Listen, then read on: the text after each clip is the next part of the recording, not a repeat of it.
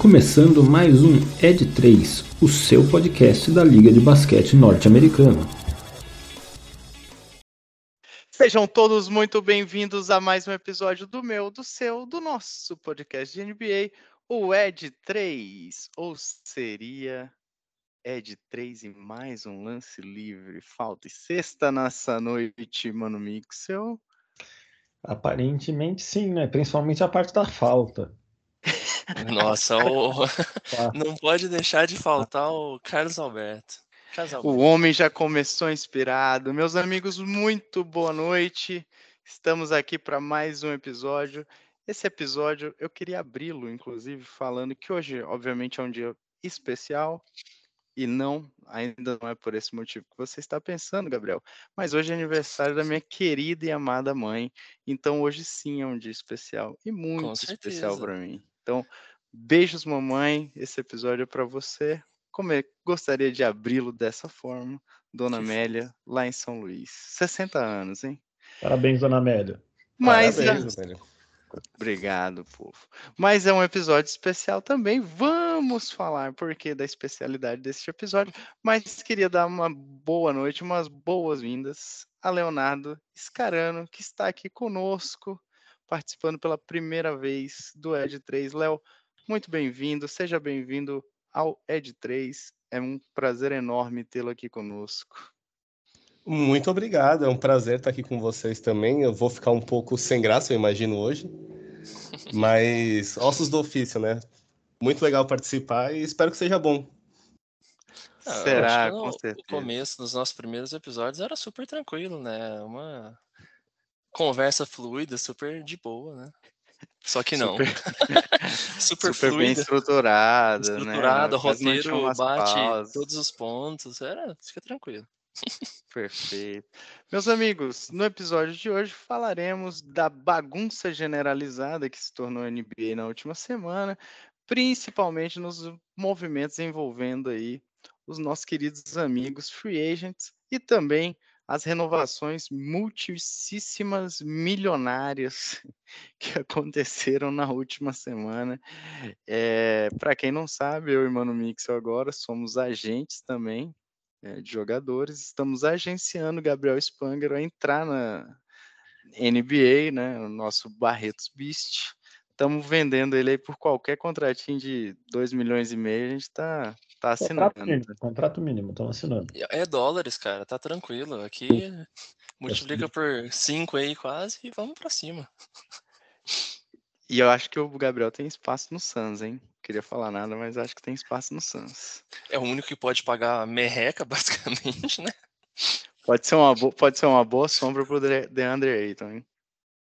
Ah, mais força de vontade, acho que a gente tem. Fica certinho. Também acho, também acho. Mas queria começar, vamos começar esse episódio. Eu queria perguntar para vocês, meus queridos amigos, até o momento, hoje, dia 4 de julho de 2023, quem se deu bem até o momento nessa free agents? Quem trabalhou direitinho? Qual GM pode tirar aquela notinha 10 na provinha da NBA? Óbvio, Ainda temos muita água para passar debaixo dessa ponte. Mas, obviamente, e até a gente vai falar um pouco disso mais para frente, os principais nomes praticamente aí já, já estão com movimentos bem definidos, né? Resta um ou outro. Mas quem trabalhou bem aí nessa primeira quase semana praticamente de free agents na temporada, né, que vai vir 23, 24? Olha, é... eu acho que foi uma free, agent, free agency em que até agora aconteceu muita coisa, porém no fim do dia nada assim tão relevante. Porque a maioria dos grandes jogadores, com uma exceção ou outra, acabou assinando com os próprios times onde já estavam. Então a maioria dos, dos pontos de, de dúvida acabaram ficando onde estavam, as exceções que talvez venham a acontecer, James Harden e o próprio Damian Lillard, que nem era free agent, mas são trocas que ainda estão travadas, então estão por vir. E eu acho que a própria NBA e muitos times ainda estão esperando para ver o que vai acontecer com esses jogadores para fazerem mais movimentações. A gente vai ter que achar um jeito nesse episódio, por favor, Rafael Medeiros, de falar do, do meu Rockets, porque a gente precisa falar. Mas eu achei que você ia falar dele no seu destaque inicial. Mas tem, ia ser o primeiro, né? Pô, vai pra, pra eu dizer que ele tinha estado bem, não foi isso? Eu entendi mal a pergunta. Mas eu achei que você achava que o Houston tinha se dado bem. Eu tenho muitas dúvidas. O time até agora que eu vou escolher aqui como, putz, acho que tá se dando bem, é o Clippers. Acho que o Clippers renovou o Westbrook num, numa, num contrato bem interessante, se eu não me engano, de 8 milhões de dólares por dois anos. Isso. O que faz o Westbrook, mesmo não sendo mais aquele Westbrook, ser um jogador bem interessante por esse valor. É, devido às maluquices do Rockets, também pegou o Kenan Martin Jr. por um valor bem baixo, é um jogador que eu acho bem interessante, acho que agrega o elenco, jovem, acho que foram duas second picks futuras, então muito barato e não tão relevante assim. Renovou o Mason Plumlee ali como pivô reserva, mas eu, eu gostei aqui do Clippers. Então, se é para falar de quem eu acho que fez movimentos que melhoraram o time, ou que pelo menos continuaram mantendo o time competitivo, eu acho que o Clippers se movimentou bem. Nossa, mano, Mixel, você, como sempre, surpreende. Eu não, não esperava que você fosse falar do Clippers de bate-pronto, assim. Eu tava esperando outras coisas. Gabs, e para você, quem se deu bem até o momento? Eu acho que esse não vai ser a, a surpresa, igual o Mano Mix gosta de tirar um coelho da, car, da cartola de vez em quando, né? Mas ficando também em Los Angeles, acho que o Lakers fez boas renovações aqui. Renovações e contratações, né? Na Free Agency, eles... Acho que talvez uma renovação só com algum asterisco do tipo pô, será que valeria? Mas talvez seja melhor, que seria com o DeAngelo Russell, né? Que eles, eles renovam. Uh, renovou também com uh, o, o Vanderbilt, que foi um fundamental ali, né? Principalmente defensivamente. Austin Reeves, que o, o Kobe Caipira, né? Que ficou famoso aí, foi bem importante no final da, da temporada regular e também nos playoffs. Uh, trouxe o Gabe Vincent, que veio da, ali do, do, de Miami. Acho que os caras do, do Miami também, que os não draftados estavam ganhando seu salário ali de um milhão e meio, dois milhões, já acho que é bem bacana ver nessa, nessa free agency, né? Eles conseguindo esses, esses salários bem mais justos ali pelo que eles estão entregando, né? Obviamente.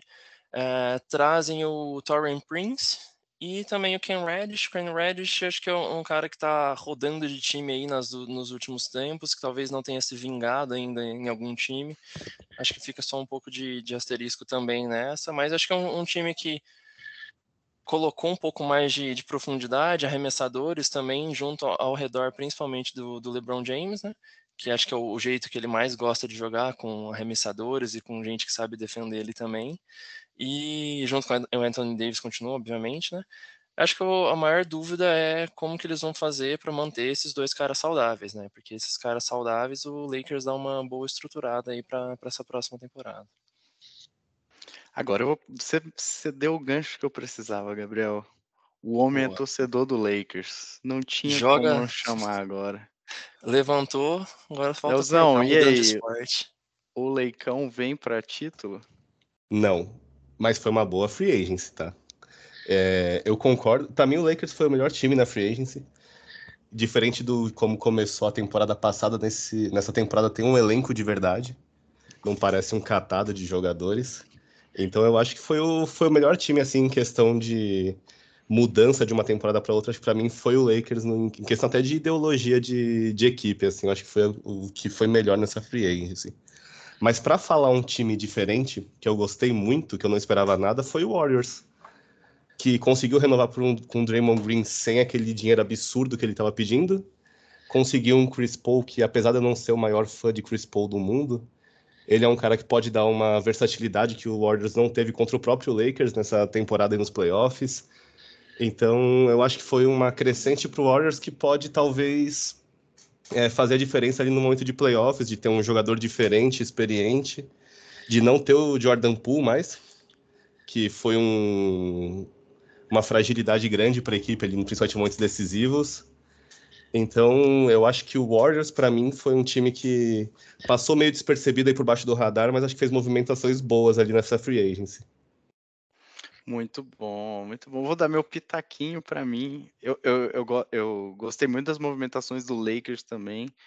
É, apesar de ter perdido o Schroeder e o Malik Beasley, eu acho que eles trouxeram aí. Gosto muito do, do Torian Prince que eles trouxeram do Minnesota.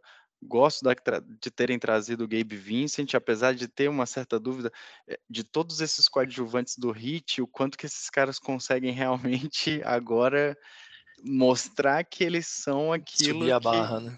é aquilo que o Hit fazia, né? Tipo, é aquilo que eu sempre falei do Jordan Poole, time muito bom consagra jogadores que não necessariamente são tão bons assim. Acho que para o Warriors isso ficou muito claro é, depois de um tempo com o Jordan Poole, né? Então, Gabe Vincent, Max Struz, é, são caras que eu, eu acho que vão agora realmente ser muito provados, né? O Gabe Vincent ainda vai estar num time onde ele tem duas grandes estrelas, um time, cara, que tem toda uma uma história e um peso na língua muito grande que é o Lakers. Max Struz, Max Struz foi para Cleveland, né? E foi para ser, na minha visão, por exemplo, o, o, uma peça que o Cavs precisava muito desde a temporada passada. A gente falou muito isso aqui quando a gente viu a montagem de elenco do Cavs para a temporada passada. E agora ele vai precisar se provar. Mas para mim, e aí eu sei que a gente já falou desse time bastante no, na última semana, mas eu acho que o Suns fez uma ótima free agency também. É, eu acho que ao contrário do Brooklyn Nets e até do próprio Lakers, quando ficaram com pouco espaço no teto salarial, né, no cap salarial, para poder movimentar elenco na temporada passada, o Suns também está nesse nível, né, da, da troca do, do, Bradley Bill, salário monstruoso que Bill, Bill Booker e Aiton têm, uh, o Suns conseguiu trazer peças para dar um pouco de profundidade para esse time, mas peças jovens.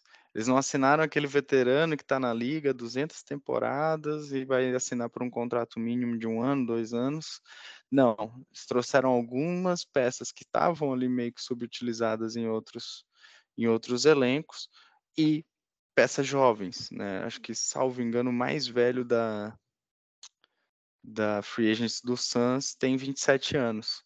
Né? Então, for, ah, beleza, Rafael Yuta Watanabe, é, é, o Kate Biop lá do, do San Antonio Spurs, não são caras de grande relevância. Não, não são caras de grande relevância.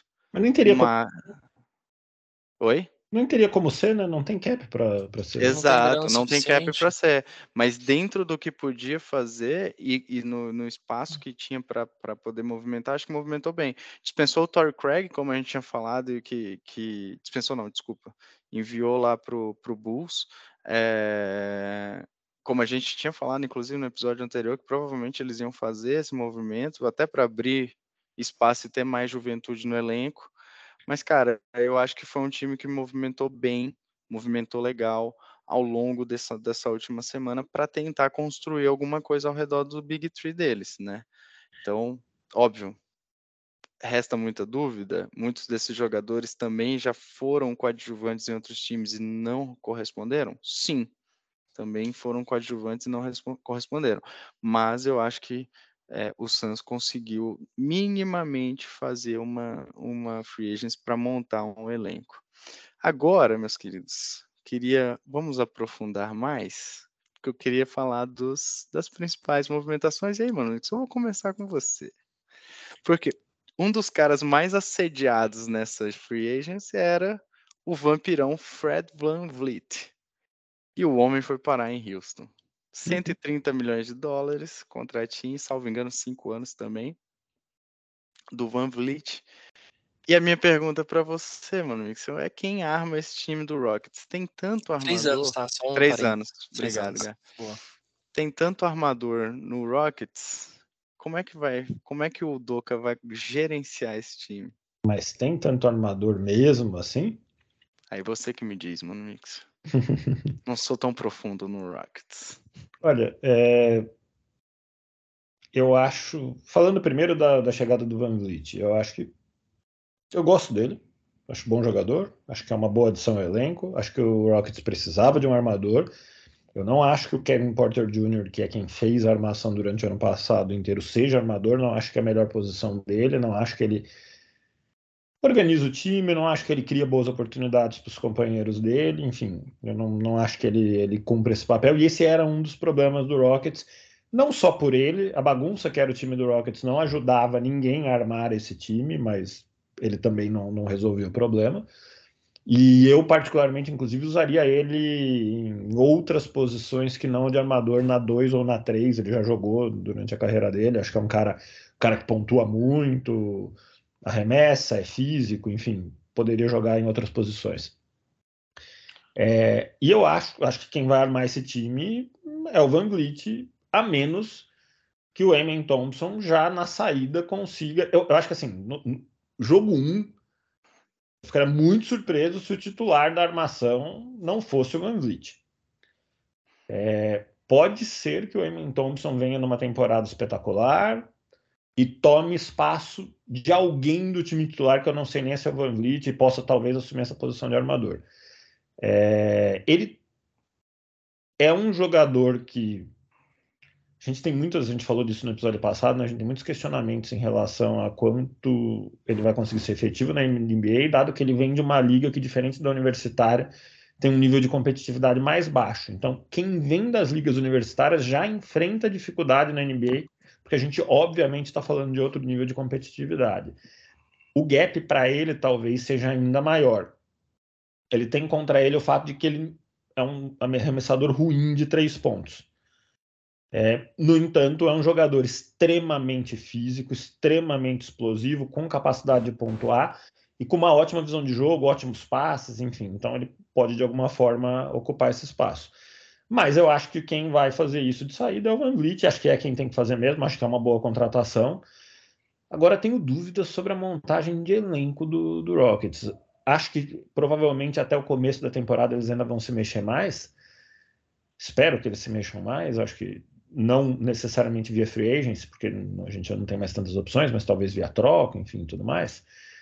É, mas eu não, eu não eu tenho questionamentos, né? O, Rockets no ano passado, ele foi o pior time na NBA chutando de três. O pior. É, e isso se deve em muito a uma péssima seleção de arremessos. Mais a isso até do que uma incapacidade, do, do que uma falta de arremessadores. Aí você pega e adiciona o Dylan Brooks nessa história, que é conhecido por selecionar mal os arremessos dele. Dylan Brooks até pode ajudar na defesa de perímetro, é um bom defensor. É, e eu não vou nem entrar na parte do, das besteiras que ele fez, porque eu quero acreditar que ele aprendeu alguma coisa e que daqui para frente tudo vai ser diferente. Então eu vou falar só do jogador. Mas mesmo como jogador, você pega o time que é o pior arremessador de três da, da NBA, com menos de 33% de aproveitamento, adiciona o Dylan Brooks que também, pasme, você chutou para menos de 33% de aproveitamento na temporada passada. É... E o próprio Van Vliet é um cara que tem volume, muito volume, e aí, obviamente, com volume é mais difícil de manter é, aproveitamento. Já teve temporadas de ótimo aproveitamento, mas não chega a ser um arremessador de três espetacular.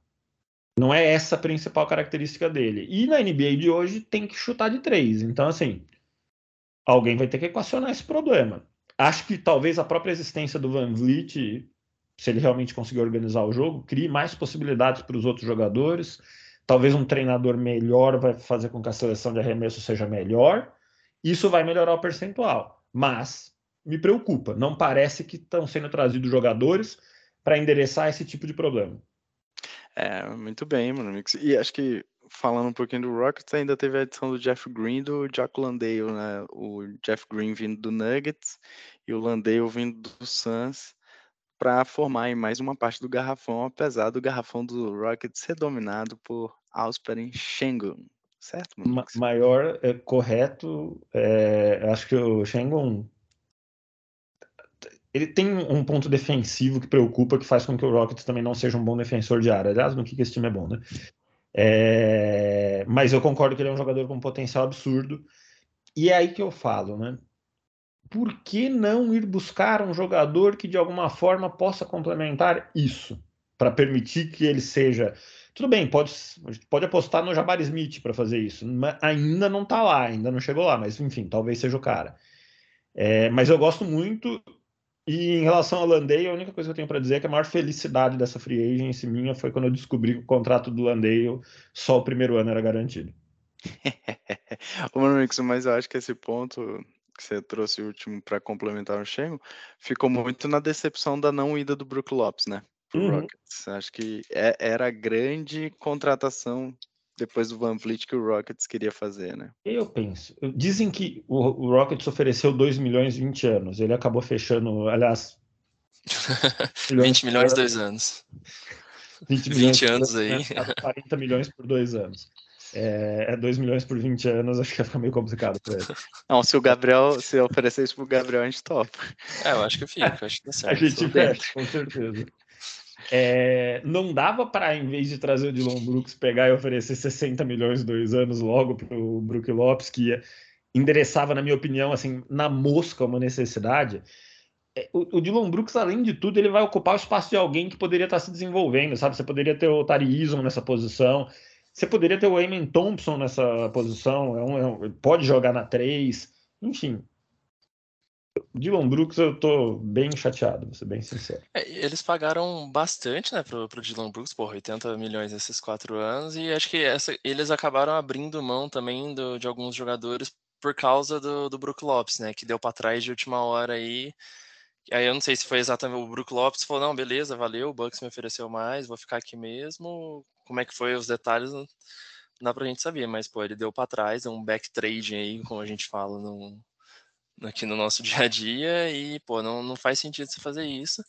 Eu acho que dá para olhar pelo lado também, pô, tá meio bagunçado, mas tentar um Van Vliet, uma galera um pouco mais experiente para realmente mentorar esse pessoal todo novo que tá aí, né? Acho que pelo menos tentar tirar isso, eles vão ter que tentar aproveitar um, pouco mais. E eu acho que, não, só para complementar, eu acho que até indo nessa linha, é, me parece muito que o Houston tá com uma visão de que esse é o ano que pelo menos ali vai o o Jalen Green vai começar a explodir, vai de verdade na NBA, que vai ser o grande salto do Shingle também. E eles querem adicionar ali um complemento para talvez brigar por um play-in, alguma coisa assim. E eu sinceramente acho que é um risco muito grande que o Houston comprou, porque é muito dinheiro para dois jogadores que não vão carregar o seu time nas costas, sabe? É, então como até foi dito já, você talvez esteja tirando, principalmente com o Dylan Brooks, eu digo isso, você está tirando espaço, por exemplo, de colocar um Ken Whitmore, que foi meio que um. Eles conseguiram ali roubar ele no draft, basicamente, e não vão deixar. Vão, vão fazer o quê? Vão tirar o Dylan Brooks para colocar ele na rotação? Então, eu acho que o Houston ele tá meio que arriscando muito que esse ano vai ser um salto muito grande para a galera mais nova ali da equipe e que eles vão alcançar talvez um um patamar que eles almejam ali de disputar play-in, de já dar alguma rodagem de playoff para essa galera e tal. Mas para mim o grande problema desse time de Houston é que, como foi dito, eles não têm arremessadores de três, foi o pior time na liga. E em segundo lugar, parece que o time não sabe como compartilhar a bola muito bem. É, pouco. É, então a bola chega na mão de todo mundo, todo mundo quer ir para a cesta, quer, quer enterrar, quer fazer bandeja, quer fazer fade away meio ali mid range e tudo mais parece que falta um pouco de coletividade, um pouco de noção de espaçamento de quadra nessa equipe e tudo mais. E eu não acho que o Emen Thompson faça isso, até por isso acho que até o Fred Van Vitt faz sentido nessa, nessa questão, mas ao mesmo tempo o Dylan Brooks vai totalmente contra isso. Porque o Dylan Brooks é um cara que não espaça quadra, que não tem quase papel ofensivo nenhum, que beleza, e pior tem... que é ter, né? Se eles se contentassem com o defensor, ainda tudo bem, mas não, ele arremessa seis bolas de três por jogo. e quanto mais ele erra, mais ele quer provar que ele é bom e mais ele chuta. Porque a próxima vai cair. Exatamente. Então eu acho que essa questão de ideologia do Houston é o que mais me preocupa. Porque parece que eles não estão dispostos a esperar tanto que a galera se desenvolva, apesar de ter muita, muita, muita gente nova no time, assim, pô, tem pelo menos ali metade do elenco veio aí dos últimos dois, três drafts, sabe? Então, você querer que eles deem esse salto assim tão rápido me parece que é um risco muito grande que o Houston está tá colocando aí, porque, por exemplo, se não funcionar, o que, que você faz com o Van Vliet ali com 30 anos e 22 milhões de salário? ou Dylan Brooks com 29 anos e 15 milhões de salário, lá, sabe? É um risco muito grande que o Houston correu, eu acho, com essas, com essas contratações. E eu tenho um motivo para esse desespero. O Houston não tem a pique do ano que vem. A pique do Houston do ano que vem tá com, com o KC. E com isso eu já estou pensando seriamente aqui em migrar de torcedor do Rockets para torcedor do Thunder, porque eu quero ser feliz. O Thunder, Mas... sim, o Thunder vem aí, hein? O Thunder, o Thunder tá com o chat, né, seu amiguinho? O chat voltou a jogar ontem. É, o homem tá mais forte agora. Quatro... Ainda, ainda mantendo nesses, nessas grandes contratações, nesses grandes astros da, da Free Agent, tivemos o nosso querido amigo pastor Kyrie Irving, né? Nosso pastor aí, o homem que recriou a Arca de Noé alguns anos atrás, permanecendo em Dallas. E tem muita gente falando que o Dallas, apesar de não ter, ter mexido pouco, mas tem muita gente falando que a free agency do Dallas e principalmente o draft do Dallas foram muito bons. E aí, Léo, queria ouvir de você. Dallas movimentou bem, manter o Kyrie Irving foi uma boa? Para mim, não. É, assim, eu tenho muitas ressalvas com o Kyrie Irving, especialmente do lado de um cara que nem o Doncic. E assim, pessoalmente, eu tenho muitas ressalvas com o Kyrie Irving. Quanto ao jogo, eu acho que ele ser um cara que joga ao lado do Doncic é, é muito ruim tanto para os dois, sabe? um dos grandes problemas do Dallas na temporada passada era aquele cenário de o Doncic com a bola e o Kyrie Irving parado num canto da quadra esperando a jogada acontecer. E a mesma coisa no, no outro ponto, quando o Irving tinha a bola na mão. Então, eu acho o grande problema desse, desse time do Dallas, além, obviamente, da defesa, que é tenebrosa, é que falta sinergia no ataque. Parece que é muito muita gente assistindo quem tá com a bola na mão tentar fazer alguma coisa acontecer. E isso daí já vem desde a da época do Brunson na equipe ainda, que quando ainda era Doncic e Brunson, os dois se revezavam em fazer mágica para ganhar um jogo. E aí tentaram emular isso com Kyrie Irving, não funcionou no passado, eu não vejo funcionando esse ano ainda. Falta muita, muita sinergia pro, pro time do Dallas e eu acho que isso é um, é um risco muito grande quando você tem uma estrela que nem o Doncic na equipe. Porque começa a ficar atrativo para ele e para outras equipes, né? A gente já viu isso acontecer com outras estrelas. É, o, Anthony Davis é uma das maiores é, figuras nesse, nesse quesito aí recente.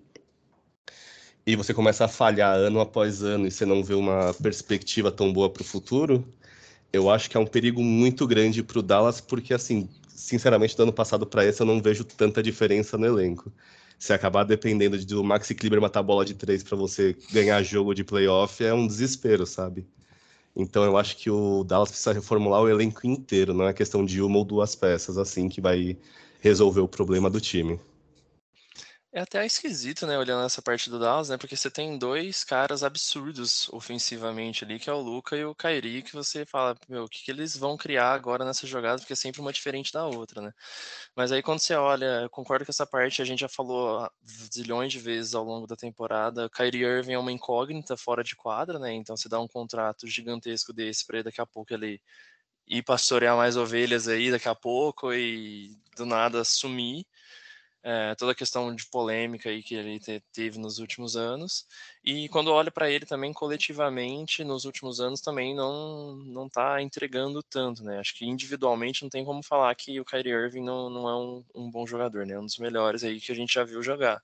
Mas falta esse coletivo e aí, o que você comentou, Rafa, do draft, a gente até falou no, no episódio anterior com o Estabolito, né? Que foi uma das franquias que conseguiram melhorar é, fizeram bons drafts, né? Trazendo um pouco mais de tamanho e são dois jogadores que conseguem contribuir um pouco mais ali na defesa também, que é a defesa tenebrosa do Dallas que a gente estava vendo nas últimas temporadas. É, assim, tem muita gente falando que o draft do, do Mavis foi bom por conta das aquisições, mas acho que o Mano Mixel falou muito, muito isso, e, e, cara, é muito difícil você ter um impacto imediato, assim, né, de um Sim. calouro, uhum. é, e geralmente esses impactos imediatos eles acontecem geralmente em times que não tem não tem uma grande estrela, não tem ninguém ali para dominar tanto a bola. Caso do Magic ano passado com o Banchero, o Banchero já causa um impacto muito imediato no time porque você não tem realmente ali é, ninguém para para competir, né, de espaço com a bola, diferente do Dallas que o Léo falou muito bem. Cara, você tem o Luca e você tem o Kyrie. Então, imaginar que um desses dois calouros do, do Mavis vai se né, vai protagonizar alguma coisa, vai criar um impacto imediato, uhum. talvez defensivamente. Isso sim possa ajudar. Agora, ofensivamente, é muito complicado sim. imaginar que isso. Eu, eu fico só assim, eu, eu, eu também tenho vários receios com o Mavis, mas eu acho que com mais tempo, e, eh, e apesar, obviamente, de não ser um grande fã do Jason Kidd como treinador, mas eu acho que com mais tempo, com mais entrosamento, talvez essa dupla Kyrie Irving e Luca Doncic possa melhorar. Né? A gente falou muito aqui do final da temporada passada, né? Do número de assistências que a gente tinha entre Nikola Jokic e Jamal Murray nos playoffs, como é que esses dois passavam e se encontravam tão bem dentro de quadra, é, fazendo o, o, jogo de cada um ser potencializado, né? É, cara, se, se, o Jason Kidd ou alguém do Mavis conseguir fazer isso acontecer, hum. eu acho que você cria um, um ataque muito fenomenal. É, vale lembrar que, apesar da decepção que foi o Mavis na temporada passada, ofensivamente o time, quando os dois estavam juntos, não era tão ruim. Tinha números bons até. Então, dá para se pensar, óbvio, é muito dinheiro, são dois caras que prendem, né, que, que chamam muita atenção, chamam muito a bola e com um elenco de apoio que ainda não é dos melhores. Acho Falando. Que... Ah, desculpa. Só, só um aí, último ponto do, do Dallas, acho que tem um outro olhar que talvez a gente fala, pô, pelo menos acho que eles fizeram isso por essa renovação por causa disso, né? Que foi na temporada passada para trazer o Kyrie Irving, que eles se livraram, pô, de metade da galera importante ali para o time, perdeu essa profundidade que já era, vai, um pouco mais rasa, e, e iria perder ele agora de novo. É tipo, aí já não é. sai com nada nem com Kyrie Irving, né? Talvez foi essa questão do dar o all-in ali com ele, pelo menos, e tentar fazer alguma outra coisa. É, exatamente. Agora, falando, eu tava falando de elenco de apoio, e aí voltando a bola para você, mano, Mix, um time que mexeu, mexeu pouco, mas renovou um cara que é super importante na minha visão para o elenco, Chris Middleton, e que mantém para mim uma base muito forte é, do time que há duas temporadas atrás há três temporadas atrás já foi campeão, o Milwaukee Bucks, comandado pelo nosso querido grego. É, o principal movimento foi a renovação mesmo aí do, do Chris Middleton. O Chris Middleton era free agent nessa, nessa janela agora e renovou pegando os números aqui por três anos, 102 milhões com uma player option no último ano do seu contrato, ou seja, no terceiro aninho ele escolhe se ele quer continuar ou se ele quer é, explorar né, a free agency. E aí, mano Mix, o Buckzinho ter mantido. Tá no mudo, hein, mano Mix? Eu senti que você ia começar a falar aí, mas estava cortado. Você lê pensamentos, Rafael Medeiros, incrível.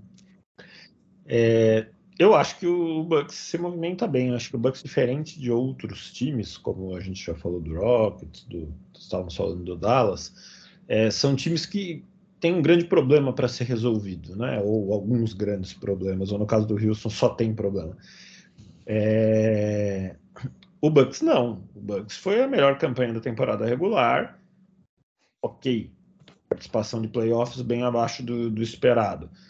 É, mas talvez a grande medida para tentar resolver isso que poderia ser tomado já foi tomada, que foi a troca de, de comando técnico. Quando a gente olha para elenco, o time do Bucks é muito bom, continua sendo muito bom, continua sendo muito profundo. É, dá até para dizer que adicionou profundidade, porque mantém o Middleton e o, e o Brook Lopes, que são dois jogadores bastante importantes, dois titulares, se estiverem saudáveis. É... Mantém o Jay Crowder, que é uma peça de, de profundidade que é interessante. Eu gosto da adição do Malik Beasley, eu acho que é um jogador que pode contribuir. Veio por um contrato mínimo, então ainda baratíssimo aqui no, no contexto. E o Robin Lopes é jogador de suporte emocional nesse momento, né? Igual o Tanazes Antetokounmpo, eles estão se especializando nisso, né? Eles vão trazendo o irmão da, do cara para ver talvez se o cara performa melhor que o irmão perto. É, mas enfim, era um time muito forte, muito profundo. É um time que tem uma defesa muito sólida, tem jogadores defensivos muito bem, muito bons. O Brook Lopes é um dos melhores defensores de área da NBA. Foi, se não me falha a memória, segundo colocado no, no Depoy do ano passado. É, o Antetokounmpo está sempre no, no, time defensivo, enfim, e te, tem outros. Drew Holiday, um dos melhores defensores de perímetro da NBA, então é um time defensivamente com muitas possibilidades. E todos esses jogadores também têm capacidades ofensivas. O Dante Tocompo, altíssimo, inclusive. Então, assim, é um time muito bom. Um time que completo, ele é muito difícil de ser batido. É, e aí, talvez com parênteses aqui, de, de, que ele tem que nos playoffs se acostumar a ter, uma, ter flexibilidade para se adaptar aos adversários e responder aos ajustes que os adversários fazem. Né? Não, não foi o que aconteceu nos últimos dois anos. Mas é um time que não, não precisava se reforçar e, e até dentro desse contexto de que não precisava, até fez alguma coisinha aí a mais. Então vem, no mínimo, tão forte quanto.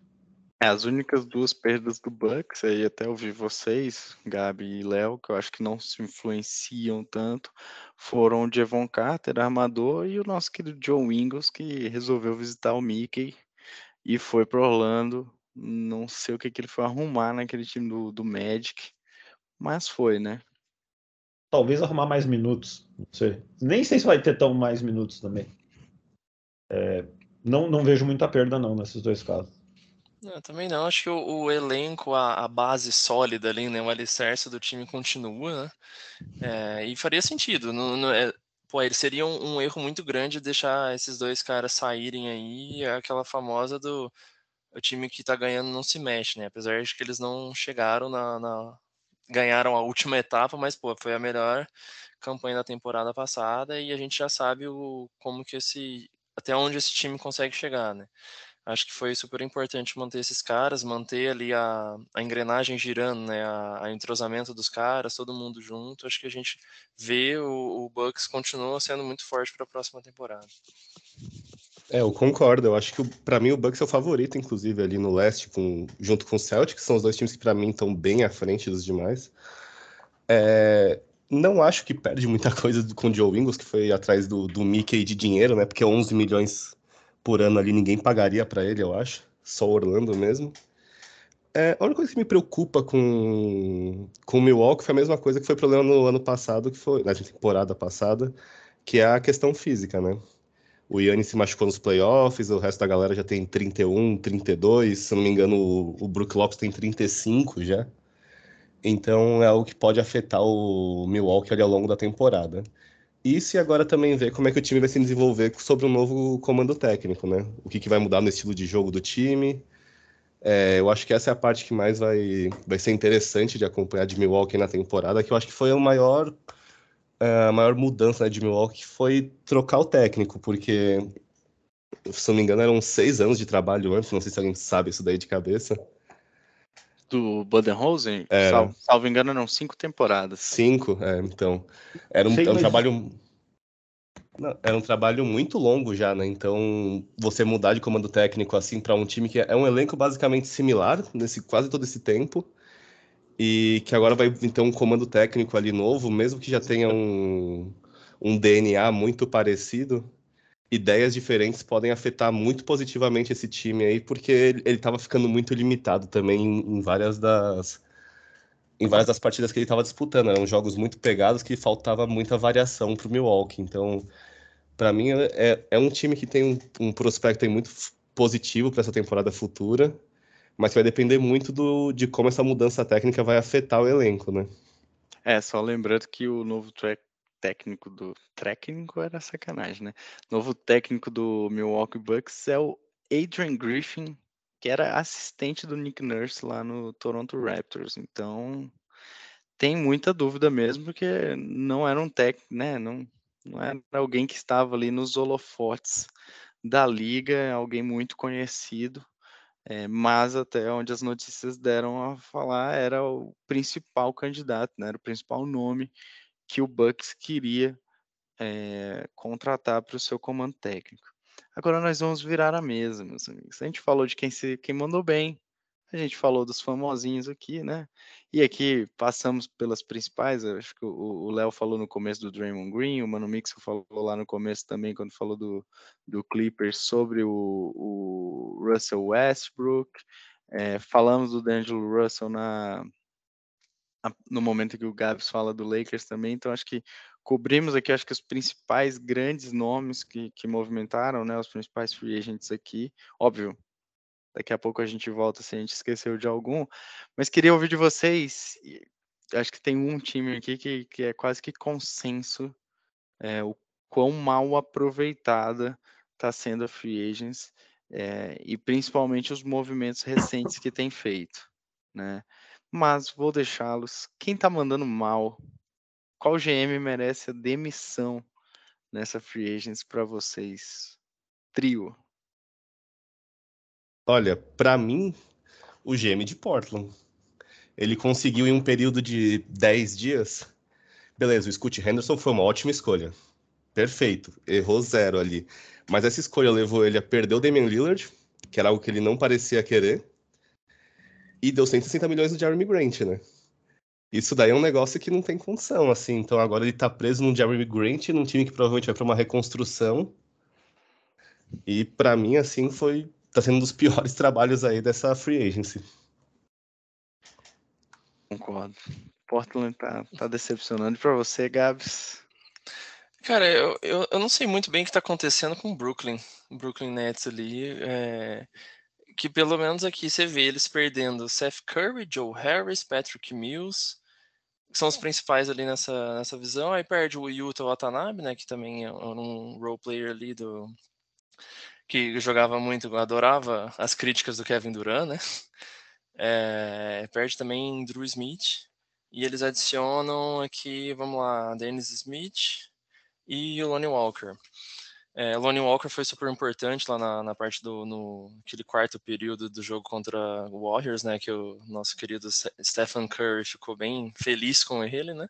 Mas ficou um pouco meio, fica um pouco nessa dúvida do que está acontecendo. Eles renovam com o Cam Johnson que é um, um cara importante, né? Mas 108 milhões, talvez nesse momento seria muito dinheiro, e ainda assim, que a gente nem lembra desses, desse cara, tem um senhor Ben Simmons no meio do caminho aí, né? Que tá, tá, tá treinando, tá postando fotinha lá que tá ficando forte, mas, cara, o que, que tá acontecendo? Não sei, lógico que tem muita coisa para acontecer ainda, né? É, especula-se né, que o, o, Nets era um dos principais destinos para o Lillard, mas por enquanto fica nessa dúvida do que está acontecendo. É, tem muito para acontecer, é, devem se mexer, precisam se mexer, mas aí eu fico com essas primeiras dúvidas, perdendo caras importantes, os principais arremessadores ali do time, por exemplo. É, deu, deu para ver que abriu bastante espaço, né? Não é, busca se é muito espaço vinda... para buscar um contrato pesado, talvez do, do Lillard, alguma coisa nesse sentido, né? E para você, mano, Mixel? Quem mandou mal? Olha, eu vou falar um pouquinho de um time que geralmente eu gosto dos movimentos deles, mas até nisso tô dando uma reavaliada em algumas coisas, porque existe uma reincidência nisso que eu vou, vou comentar, que é o Toronto Raptors. É, o Toronto, mais uma vez, está perdendo um jogador com status de estrela via free agency sem receber nada por isso. É, já tinha acontecido com o Kawhi, a própria troca do Kyle Lowry foi uma troca em que, pelo time, eles receberam muito menos do que talvez pudessem ter recebido em outro momento. É, e acho que teve mais alguém em tempos recentes que eles perderam via free agency relevante, mas enfim. É, e somado a isso, né, eu fico um pouco na dúvida do, de qual é o objetivo desse time, porque é um time que claramente, por mais que tenha tido momentos interessantes nas últimas temporadas, não é forte o suficiente para ser considerado um contender. É, quando a gente olha para os movimentos dessa temporada, eu não acho que dá para dizer que ele ficou mais forte. Ele manteve o Jacob Puttle, que eu gosto, que foi importante, da parte, ajudou o time a partir do momento que chegou, isso é bom. É, perdeu o Van Vliet e ganha no lugar Schroeder, basicamente. Não acho que está no mesmo nível, não acho que é um armador para ser titular de um time que quer alguma coisa. Estão é, até falando que o armador titular vai ser o Scott Barnes, né? que não é um armador. Pelo menos não foi um armador até agora no sentido mais tradicional, né? Eu acho que eles não têm nesse elenco, tirando o Schroeder agora, um jogador de fato com essa característica. Pode até funcionar. Tem muitos jeitos de jogar e eles podem encontrar um desse jeito. É, continuam tem jogadores interessantes no time, né? Eu acho que o Barnes é muito bom, eu gosto muito do Anunobi, é, o Siakam tem muitos bons momentos e tudo mais, mas eu não consigo entender assim, para onde está indo? Qual é o objetivo? É, eles estão dando uma remodelada e estou falando de rebuild, mas enfim, mexendo bastante coisa para mudar a cara do time? Não. Parece que eles estão tentando manter mais ou menos o mesmo jeitão, e parece que esse mais ou menos o mesmo jeitão é um pouquinho pior do que era no ano passado, e no ano passado já não foi suficiente. Vamos ver como que vai ser. Eu acho que tem uma grande questão da armação. De novo, tem bons jogadores, tem o Van Vliet, tem o Potter, tem o Siakam, tem o Anunobi, tem o Barnes, tem, tem bons jogadores. É, mas eu não, não, gostei da frente deles não até agora. Muito bem. Eu, meu time, vocês não falaram, esperava que vocês fossem falar. Para mim, quem tá fazendo muita cagada é o Philadelphia 76ers. Eu acho que, cara, perdeu boa parte do elenco de apoio aí, com o Shake Milton, com o Niang. É, cara, ah, não são jogadores tão. O próprio Jalen McDaniels não são grandes jogadores? Não. Mas, cara, são jogadores que compõem muito bem o grupo e que em determinado momento determinados momentos, desculpa, da temporada passada foram importantes em alguns jogos, né? E ao mesmo tempo mantém um Tobias Harris que, na minha visão, para o dinheiro que, que né, salário que tem, não corresponde é, aquilo que é pago para, né? Além disso, está em vias aí de perder o James Harden, né? O James Harden já, apesar de ter feito a, a renovação, né? De ter assinado com, com o Sixers, é, pediu para ser trocado, então provavelmente eles devem ir para uma sign trade aí do, do, do James Harden. É, o Harden quer muito ir para Los Angeles e quer ir jogar ao lado lá do, do Kawhi e do Paul George no Clippers, mas é muito difícil até enxergar um cenário de troca do Harden para Los Angeles, né? Então, cara, para mim acho que está ficando ali o Embiid e o Maxey sozinhos, praticamente, sem muito apoio, sem ter muito ali. Vai ter quem? O Daniel House, é, cara, o próprio Tobias Harris e, e só, né? Então tem o Paul Reed lá que eles até renovaram agora, mas acho que é um time que está fazendo aí péssimos movimentos. O Sixers também não teve, obviamente, até pelas últimas campanhas, um draft tão bom.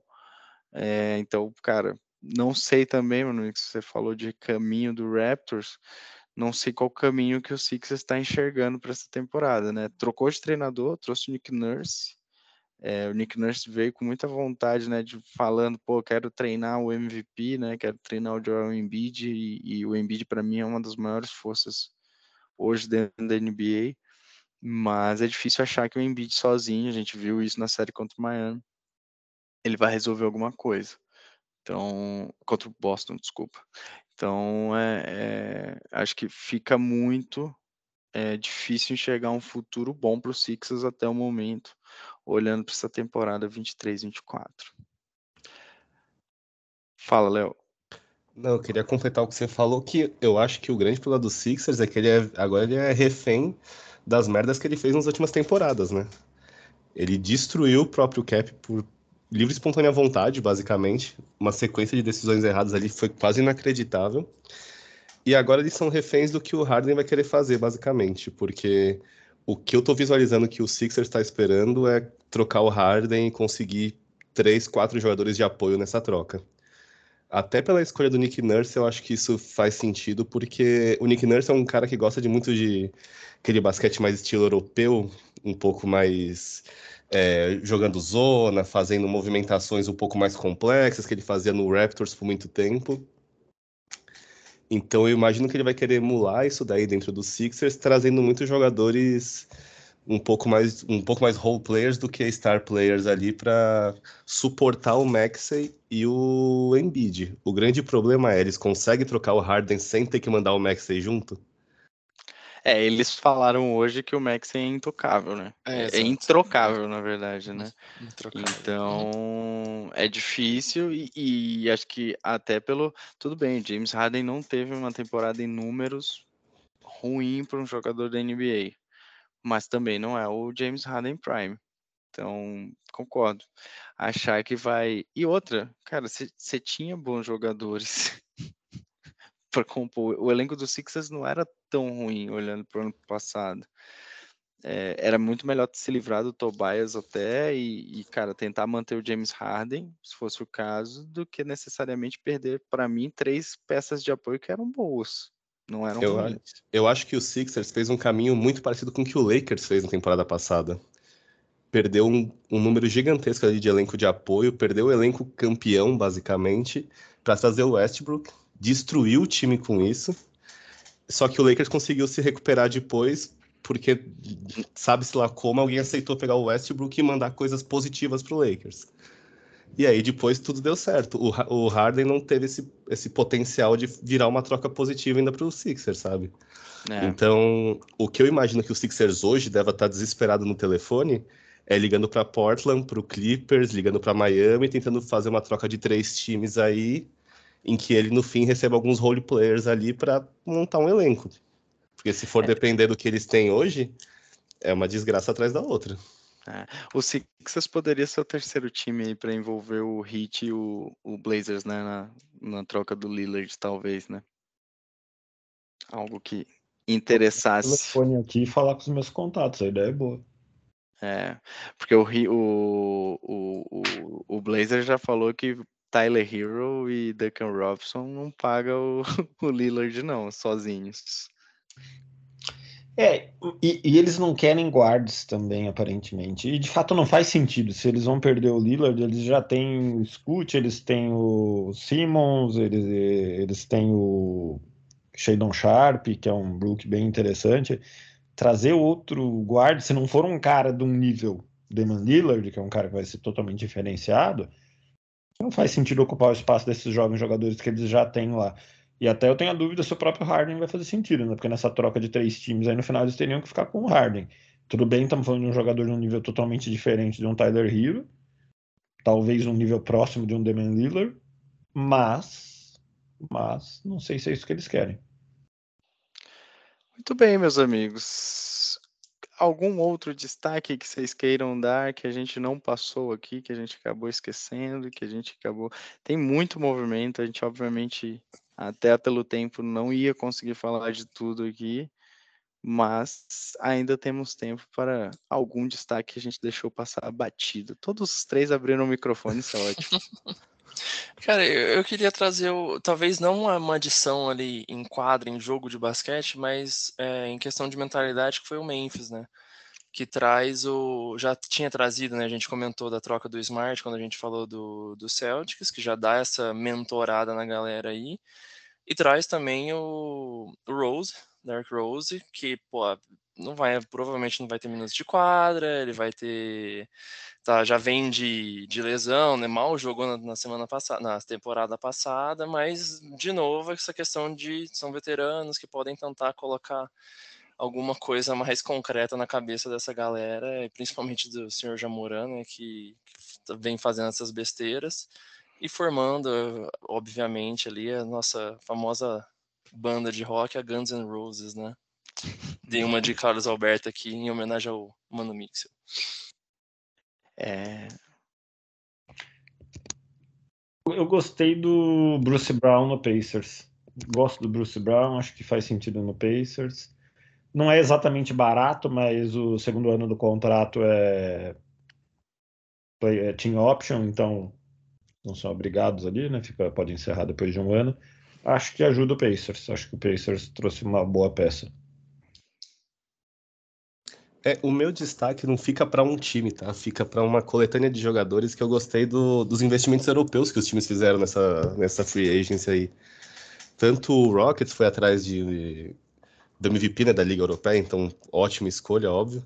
Mas se não me falha a memória, o, o OKC também foi atrás do de um jogador da Liga Europeia, o Kings foi atrás de jogadores da Liga Europeia, então eu acho que essa abertura de, visão assim dos times da NBA para esse tipo de jogadores, eu acho que é muito interessante. É, eu, eu gostei também, obviamente. A gente, a, a gente já estava falando do Sasha, eu, né? Eu não, né? Mas a comunidade do Kings já estava falando do Sasha desde o final da temporada passada. Então, também, mas eu, eu, eu, tirando brincadeiras à parte, eu acho muito bom isso. É, e eu acho que a Euroliga, principalmente o basquete europeu, tem mu muito a contribuir com a NBA e muito a contribuir com a forma de jogo e com o jogo coletivo. Os jogadores demoram um tempo geralmente para se adaptar e, e, e obviamente, é, é, um estilo de basquete muito, muito, muito diferente do jogado entre, os, entre pegar um continente, né, contra o basquete americano, contra o basquete da NBA, mas obviamente que eles trazem uma cultura e trazem um jeito e um estilo de jogo muito bom. Eu acho que é muita riqueza, a gente, a gente vê o Doncic, né, e, e fala, pô, o Doncic parece que joga em outra velocidade, mas eu acho que é muito positivo para a liga, para que venham esses jogadores. Eu acho super, super, super mega é, é, importante que eles apareçam, que eles estejam aí, não só puxando a sardinha para o Kings, mas acho que o movimento do OKC foi muito bom também. É, a gente não falou, né? O Mano só deu um pitaco, mas eu acho que o OKC conseguiu manter toda a base que tinha. Tem a adição do Chat Holmgren e, cara, ainda trouxe o. É Vitsivka, eu esqueço o nome do, do, do cara, vocês puderem pegar aí. Dá um minutinho aí. E, é, caramba. É o do Thunder, né? É o Vassili Mitic. Isso, Vassili Mitic. Então, assim, eu acho que é muito. É, o OKC esse ano, para mim, vai, vai ser um time que vai brigar muito. Não sei se necessariamente direto para playoffs, mas é um time que vem com uma base muito, muito boa. Eu tenho um time que eu queria ouvir de vocês, que eu acho que é um time que fez uma fez movimentos bons, a gente já falou até um pouco de um deles, que foi o Cavs. Acho que o Cavs tem um elenco jovem, novo, manteve as principais peças, praticamente não tinha, o Cavs não tinha grandes free agents aí para renovar, né, ninguém para renovar e etc, ou para manter no elenco. É, trouxe o Max Struz, é, e é um time que, cara, queria ouvir um pouquinho do que, vocês acharam da free agents do, do Cleveland, do Cavs. Cara, acho que foi bem, bem interessante, né? Você comentou, eles trouxeram o Struz, chega o Niang também, aí chega adições aqui, né? Ty Jerome, Damian Jones, e aí tem o Emone Bates, que veio do draft também basicamente eles vão atrás do, dos arremessadores, né? Mantém a, a, a, base ali do que a gente já estava falando, que pô, já tem duas temporadas, né? Com a chegada do Mobley, o, depois na temporada anterior o Donovan Mitchell chegando, todas essas movimentações agora está é, eh, buscando dar essa reforçada para não deixar a peteca cair igual foi na temporada passada, né? Acho que foi bacana, nem assim, sem muitos absurdos, mas também sem perder ali o, o, a essência do time, acho que foi bem bacana. Eu acho que manter o Lever é bom. Acho que o, o, talvez quando a gente pensasse em montagem de elenco, o maior problema desse time era a posição 3 ali, né? O ala. E eu acho que o Struz pode ser uma boa resposta para isso. A gente não está falando de um jogador de nível All-Star, nada do tipo. É mais um daqueles é, undrafted do, do Hit que a gente vai ter que ver como que se sai agora. Nem sei se ele não foi draftado mesmo, mas enfim, é aquele jogador de pouca expressão que aparentemente estava jogando mais do que podia.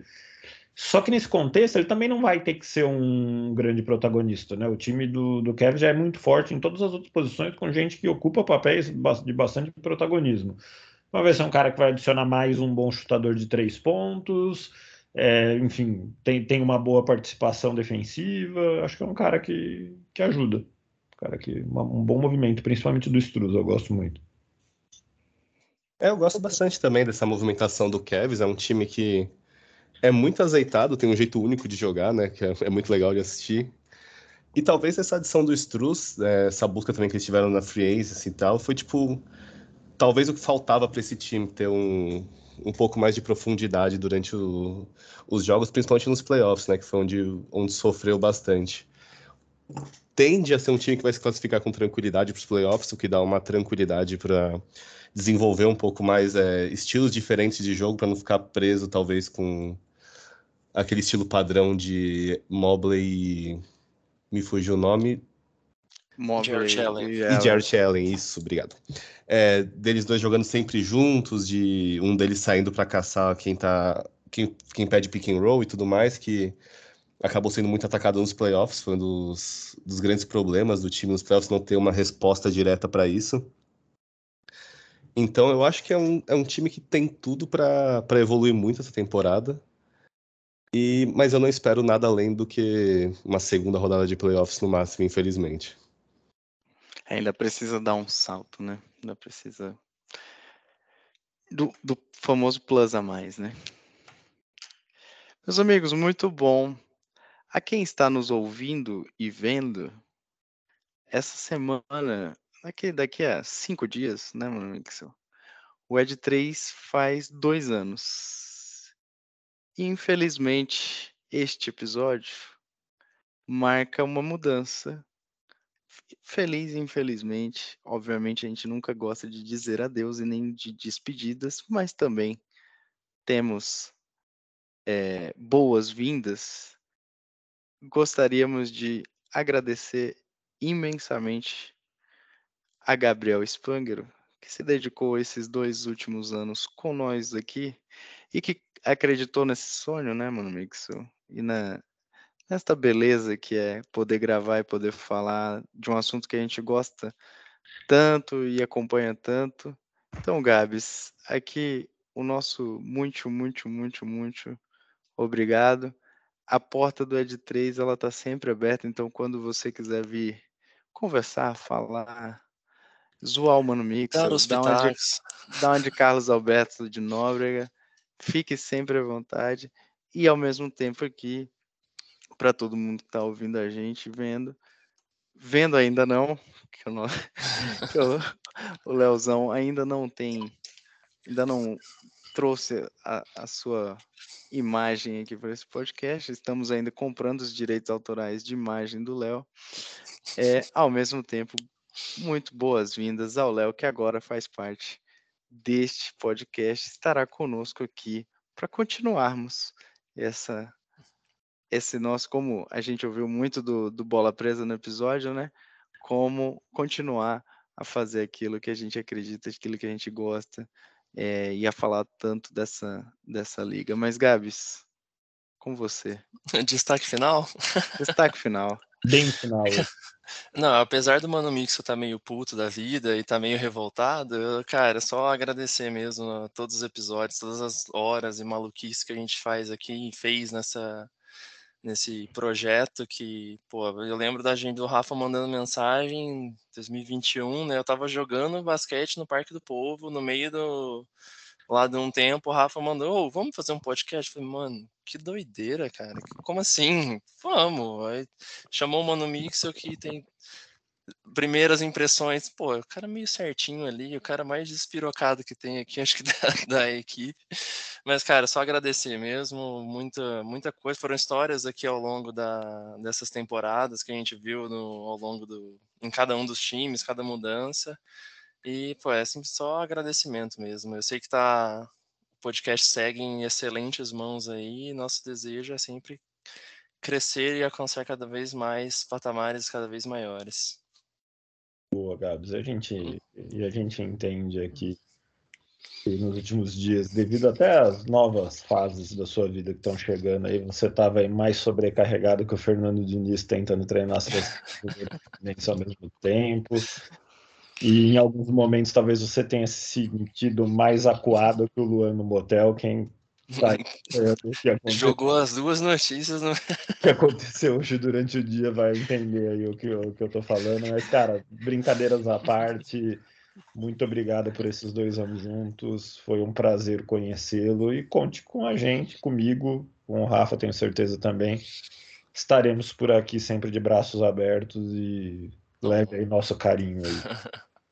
A gente tá precisando marcar um basquete de despedida, né? Na Ah, verdade, poxa. A gente pessoalmente, entende? Um basquete, de... o Rafa, de vez em quando eu tromo com ele lá no trabalho.